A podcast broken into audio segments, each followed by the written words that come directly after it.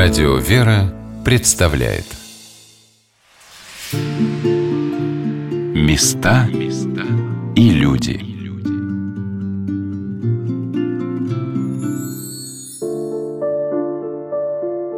Часто о каком-нибудь старинном храме говорят «намоленное место». Сейчас я стала понимать это значение. Свято-Троицкий кафедральный собор Саратова – самое намоленное место города – Здесь молились с его основания многие-многие поколения саратовцев. И для меня, чем больше я узнавала об этом храме, прошлые поколения становились более близкими, узнаваемыми. Вот один из саратовских архиереев, который прослужил здесь у престола Божия 29 лет. Архиепископ Пимен Хмелевской, упокоившийся рядом с алтарем на страже собора. Вот священномученик Гермоген Долгонев, епископ Тобольский, чье служение на саратовской земле накануне революции стало вкладом в стойкость саратовского духовенства перед лицом новой власти.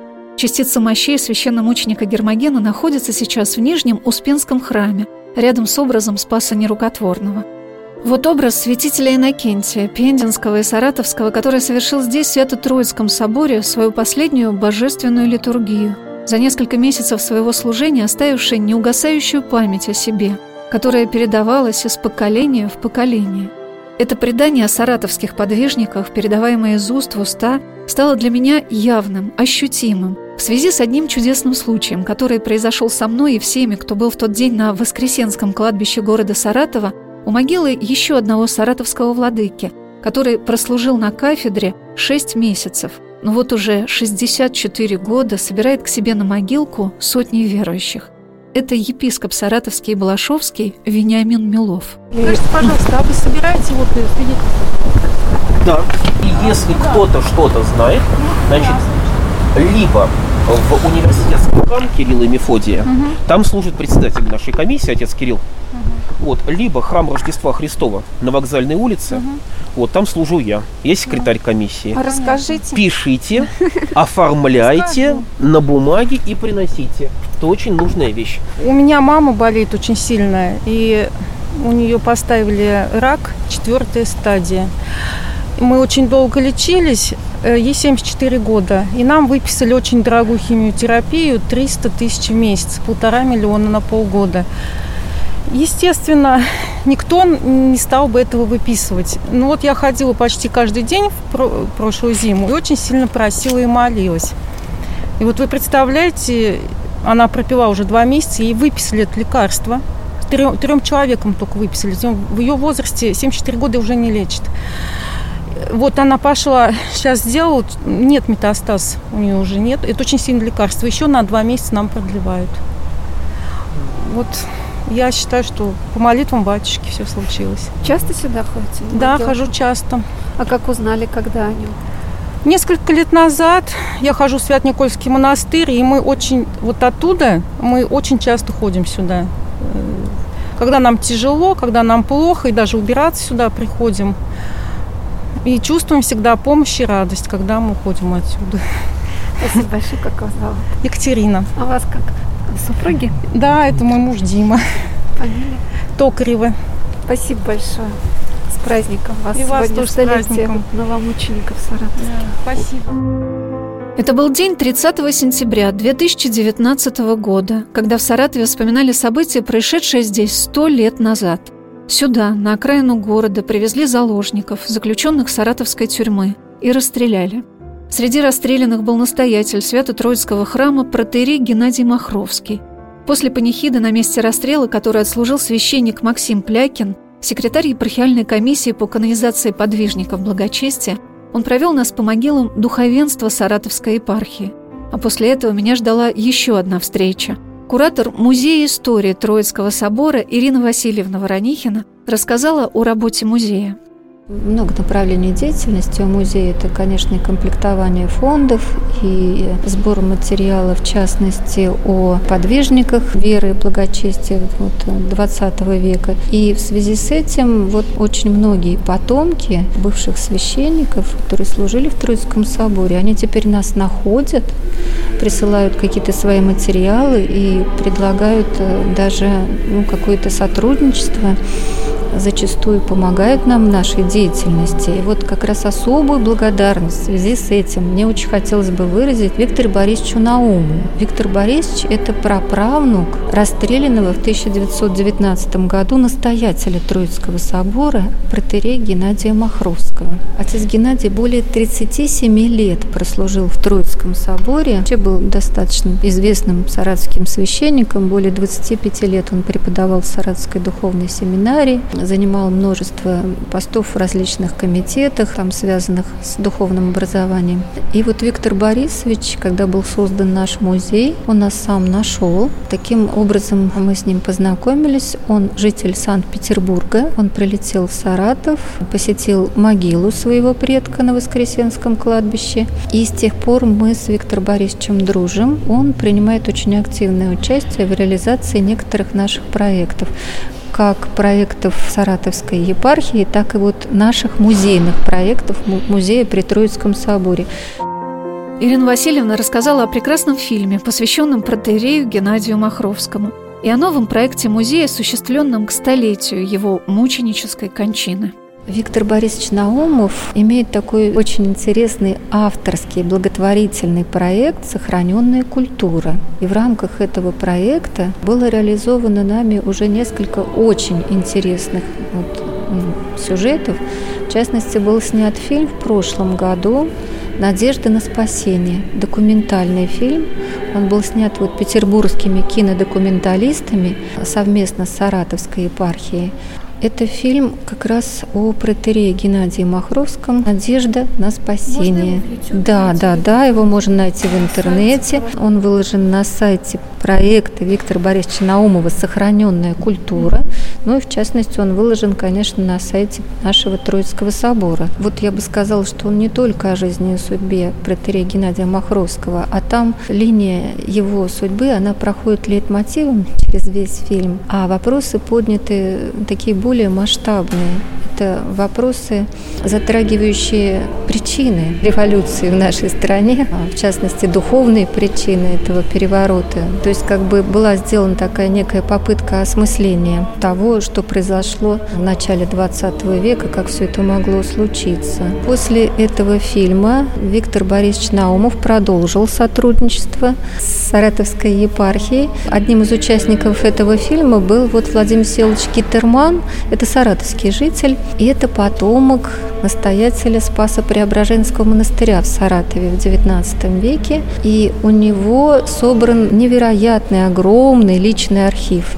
Это архив его родословный за 200 лет. Очень большая часть этого архива рассказывает о саратовском духовенстве. Ну, в связи с тем, что вот его предок был настоятелем Спасо-Преображенского монастыря, а до того, как он принял монашеский постриг, он 14 лет прослужил в Троицком соборе. И вот Владимиру Селовичу удалось собрать за свою жизнь этот действительно огромный архив, и мы решили, что такой бесценный материал нужно как-то обнародовать, познакомить с этим материалом исследователей, которые занимаются проблемами отечественной истории, духовного образования, православного краеведения и так далее. Вот, потому что в архив входят не только фотографии, скажем, но и большое число текстовых документов, очень редких, оригинальных. Для меня знакомство с личностью священника Геннадия Махровского началось с его записок из тюрьмы, которые были опубликованы в саратовском епархиальном журнале «Православие и современность». Как просто, достоверно раскрывают они для нас жизнь людей в те годы. В служении протерея Геннадия меня прежде всего поразила его неутомимая ревность и горячая преданность церкви. И вот наша задача как комиссии по канонизации выявить максимум того, что мы знаем о человеке. Если есть его дела, значит скопировать дела. Если есть его труды, обнаружить их. Вот сейчас мы занимаемся в том числе вот канонизацией отца Геннадия Махровского. Мы сейчас пытаемся под революционной периодики выбрать его проповеди. Потому что это слово самого человека. Это его свидетельство о себе, его богословские взгляды, его видение церковной жизни. А при канонизации ведь рассматривается не только факт стойкости человека, допустим, наследствии, но и факт его жизни. То есть это святой, это образец для нас, это педагогика для ныне живущих христиан. Или все-таки в его жизни педагогики не было? Я спросила отца Максима, что в жизни протерея Геннадия ему наиболее важно. Прежде всего, вот именно если говорить об отце Геннадии, это человек чрезвычайно ревностный о церковном порядке. Причем вот в этой ревностности своей он не останавливался перед тем, чтобы, допустим, вступить в конфликт с архиереем. Перед революцией, перед 17 годом у нас был такой епископ Палладий в Саратове, и отец Геннадий организовал ту самую натуральную оппозицию ему, когда он посчитал, что вот деятельность его как архиерея, она идет во вред церкви. И когда этот спор дошел до синода, Синод принял сторону саратовского духовенства. Архиерея убрали из епархии. И вот отец Геннадий, он был, ну, может быть, не очень хорошее такое слово, застрельщиком вот этого. То есть он именно организовал сопротивление духовенства незаконным действиям архиерея. Отец Геннадий Махровский, участвуя летом 1917 года во Всероссийском съезде духовенства мирян, предлагал разделение больших епархий на меньшие по объему, что осуществилось в Русской Православной Церкви лишь спустя почти век. Нашу метрополию разделили в 2011 году, то есть через там 90 с лишним лет после его смерти. А он об этом пишет уже тогда, в 18 году, что насущная потребность в жизни церкви – это чтобы не был один архиерей вот на такую огромную территорию, а чтобы все-таки были архиереи в уездах, Фактически это то, что сначала попытался осуществить Поместный собор 17 года, но это, естественно, это забуксовало в гонение. Потому что в 30-е годы всех вот этих вот местных архиереев, уездных, их почти всех отправили в не столь отдаленные места. Там очень мало кто уцелел. Он же пишет целый проект. Сколько должно быть архиереев в Саратовской губернии, там, где должны быть их кафедры. И вот это вот неравнодушие человека, его горячая, вот это, наверное, внутренняя даже потребность, чтобы в церкви был, не просто был порядок, чтобы этот порядок был к церковной пользе. Одним из часто повторяемых пожеланий отца Геннадия в записках своим близким являются слова «Будьте здоровы и благодушны». Вероятно, благодушие было одним из основных качеств самого отца Геннадия. Но как пастырь церкви, возглавлявший главный собор Саратовской епархии, он видел всю реальность происходившего в это время. Кажется, Бог ведет нас к тому, чтобы мы бросили всякую надежду на кого-либо и на что-либо, кроме Его одного. И пока мы не дошли до этого настроения – не будет и выхода из нашего тяжелого положения. И он остался, в общем, верен себе и в заключении. То есть вот в этих записках коротеньких, вот этих клочках бумаги, которые он передавал из тюрьмы своей супруге, в одном из этих клочков он просит прислать ему Евангелие. А в еще одном, причем буквально там за несколько дней до его расстрела, он пишет, я призываю на вас мир, тот мир, о котором говорил Христос. Мир мой даю вам. Вот опять человек сидит в тюрьме. До последнего надеясь, что может быть все обойдется и может быть все образуется, его выпустят. Но при этом уже готовый. Готовый к тому, тому, что он встретит. И для нас это, конечно, чрезвычайно ценное свидетельство. Ирий Максим Плякин является секретарем епархиальной комиссии по канонизации подвижников благочестия. Работа по сбору материалов для прославления святых в земле саратовской просиявших ведется с 1991 года. Особенное место в этих трудах занимают сборы документов о человеке, на могиле которого мы побывали. Это епископ Вениамин Милов – Большой гранитный крест со всех сторон украшен цветами. Это место очень любят саратовские верующие, здесь всегда есть люди. Отец Максим поделился своими воспоминаниями, как проходил день 50-летия со дня кончины владыки Вениамина он здесь, вот на Саратовской земле, именно архиереем, он же пробыл всего несколько месяцев. Вот это для человека, так сказать, непосвященного, неподготовленного, это какой-то парадокс. Он приехал в Саратов в марте. В августе его уже хоронили. То есть март, апрель, май, июнь, июль. Все, полгода только лишь. И при этом колоссальная память и колоссальное почитание. Когда было 50 лет его представления в 2005 году, я попытался отфотографировать панихиду здесь, у его могилы. И я в какой-то момент понял, что собравшаяся толпа у меня не помещается в объектив. То есть здесь собралось столько людей, что сделать панорамную съемку мне так и не удалось. Я отснял людей просто вот по, по фрагментам. То есть вот по моим прикидкам в тот день здесь стояло ну порядка 300 человек. То есть вот все проходы от могилы, вот все были запружены людьми. Несколько священников стояло, ждало своей очереди. То есть панихиды служились одна за другой. Одни отслужили, пришли следующие, еще несколько стоит с людьми, молится, ждет своей очереди. И вот это почитание, колоссальное почитание, оно, очевидно, не было связано с длительностью пребывания. Его просто не успели узнать за эти месяцы. Но, видимо, что-то люди увидели в нем. Если говорить о его вот каком-то вот внутреннем облике, для меня очень значимым было, когда из Вятского архива, из Кирова, нам прислали его семинарские документы. Вот если вы помните, он в дневнике постоянно сетует. Я недоучка, я не доучился, у меня не хватает знаний. Это постоянное сетование. Мы берем в руки его семинарскую ведомость и обнаружим, что писцу семинарскому было лень. Стоит фигурная скобка на всю ведомость одна и одна пятерка. То есть во всем семинарском аттестате других оценок у него нет. Это круглый пятерочник выпускник первого разряда. И вот, видимо, вот это его ощущение, что несмотря на пятерочный аттестат семинарии, вот ему не хватало. И то, что это крупнейший церковный ученый, может быть, до сих пор еще даже не оцененный до конца, это было следствие его постоянной работы над собой он так и не сумел закончить академию, потому что академию разогнали, когда он там учился. И он это старался компенсировать, хотя обстоятельства его учебы чрезвычайные. Он наместник монастыря, ему нужно заниматься делами обители. И он при этом все равно находит время на то, чтобы вот эту вот свою постоянную вот жалобу, да я недоучка, чтобы это все-таки как-то сглаживать. И в результате, когда он вернулся со своей второй отсидки, из северных лагерей. Его назначают инспектором академии, он получает магистрскую степень, и он пишет учебники для академии, причем по этим учебникам потом учились более поздние поколения академистов. А когда понимаешь, что эти учебники писал между лагерями, это действительно работа человека над собой. Удивительно то, что с кем бы я ни говорила о владыке Вениамине, для каждого человека в нем дорого что-то свое. Его высокопреосвященство, митрополит Саратовский и Вольский Лонгин, ответил на мой вопрос, как человек за полгода пребывания на Саратовской кафедре смог оставить о себе такую память и почитание. Всегда трудно говорить, отвечать на такие вопросы. Что это было? Это была вера, любовь к церкви и любовь к людям. Все, кто помнит Владыку Вениамина и вспоминает о нем, говорят в один голос, что он очень любил богослужение и жил им. Потом надо еще вспомнить, в какое время это было. Это только-только возобновилась открытая церковная жизнь. Только-только люди получили возможность вновь прийти на церковь, помолиться, причаститься святых христовых тайн.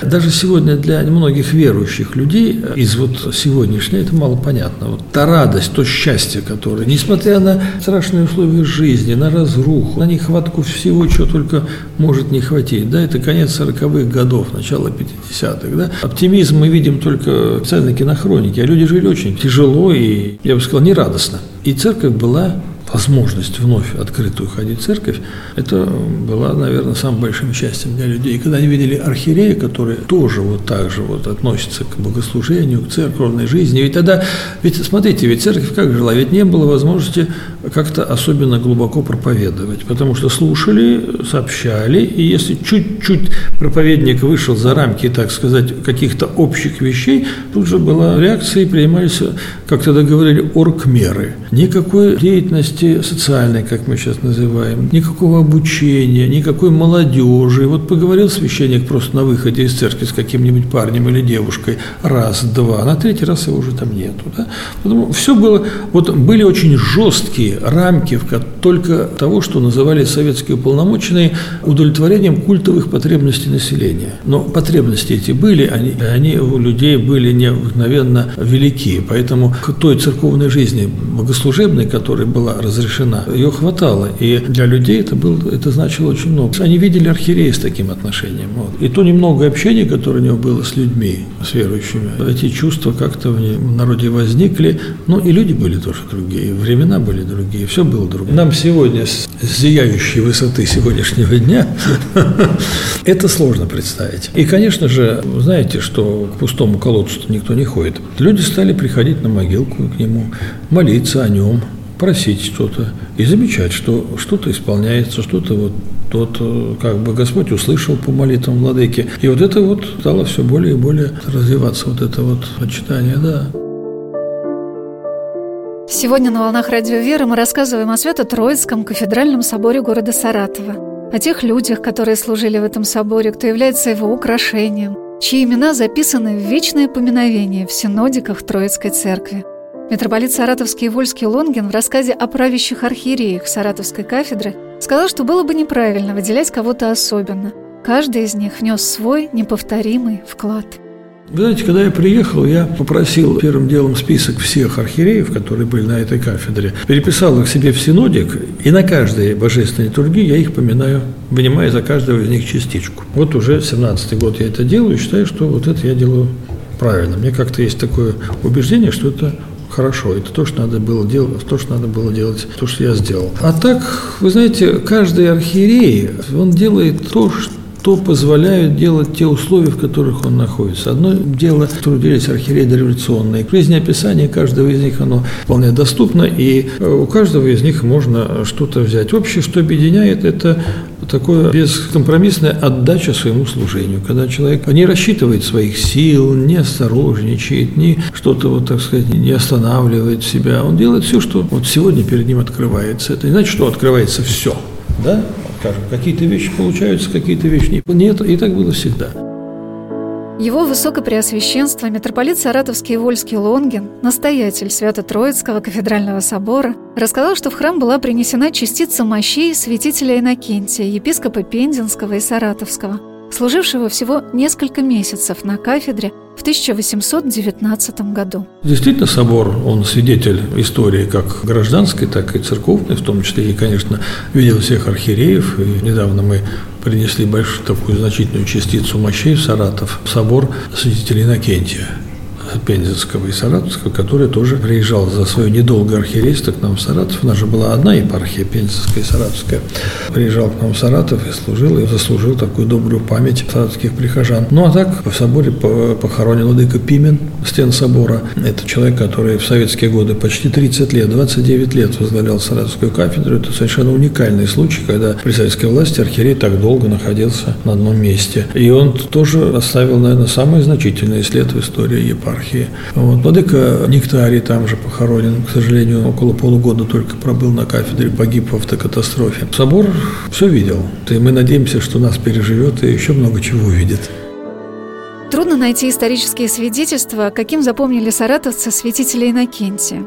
Но то, с какой теплотой и любовью относятся к этому святому люди – показывают, что его слово, его облик оставили в душах верующих неизгладимый след, передаваемый из поколения в поколение. Как будто душа воспринимает что-то невидимое, давно прошедшее, но, несомненно, присутствующее для всех, кто приходит в Свято-Троицкий собор. А память о владыке Пимени на Саратовской земле, его почитание только увеличивается.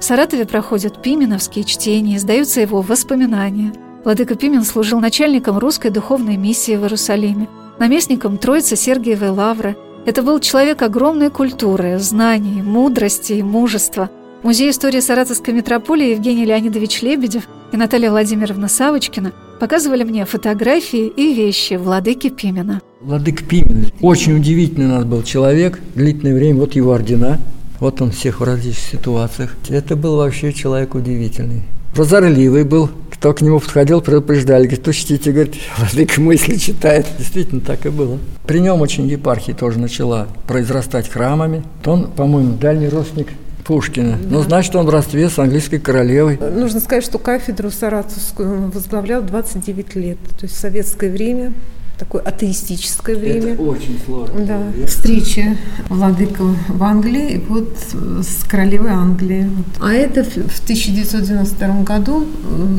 Саратов посещал с визитом патриарх Алексей II, и вот он на балконе вот нашего епархиального управления, знаменитый балкон. Ну, вот это Панагия, владыки. Музей истории Саратовской метрополии, созданный в стенах Саратовской духовной семинарии, рассказывает о Саратовской епархии со времени ее основания по указу императора Павла I до наших дней. Здесь можно увидеть и макеты разрушенных храмов, кафедрального собора святого благоверного князя Александра Невского и князь Владимирского храма, архиерейские облачения XVIII века – Старинные иконы и сосуды, но главное, конечно, это фотографии, документы, свидетельства о событиях истории Русской Православной Церкви в годы гонений.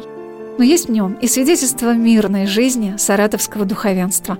А это вот э, наши историки восстановили интерьер кабинета владыки Пимена. Один к одному. Вот все как было. Бюро владыки. Вот это вот удивительная, наверное, фонотека. Да? Очень он очень любил. Человек, он был очень разносторонний, любил музыку. Вот тоже физгармония, вот этот инструмент называется физгармония, тоже владыке принадлежал. И свободное время, которое у него было, он отдыхал музыкой. То есть вот играл на физгармонии и слушал вот это вот проигрыватель, да, как он, радио. Дети сейчас это не знают, мы это знаем прекрасно. Да. Мы сделали его, что у нас розетку евро сделали, мы можем включить его. Работает? Работает, крутится. И вот пластинки ему дарили очень духовной музыки, подписанные известными композиторами. Насколько каждый человек может обогатить жизнь окружающих людей, сделать ее полнее, интереснее.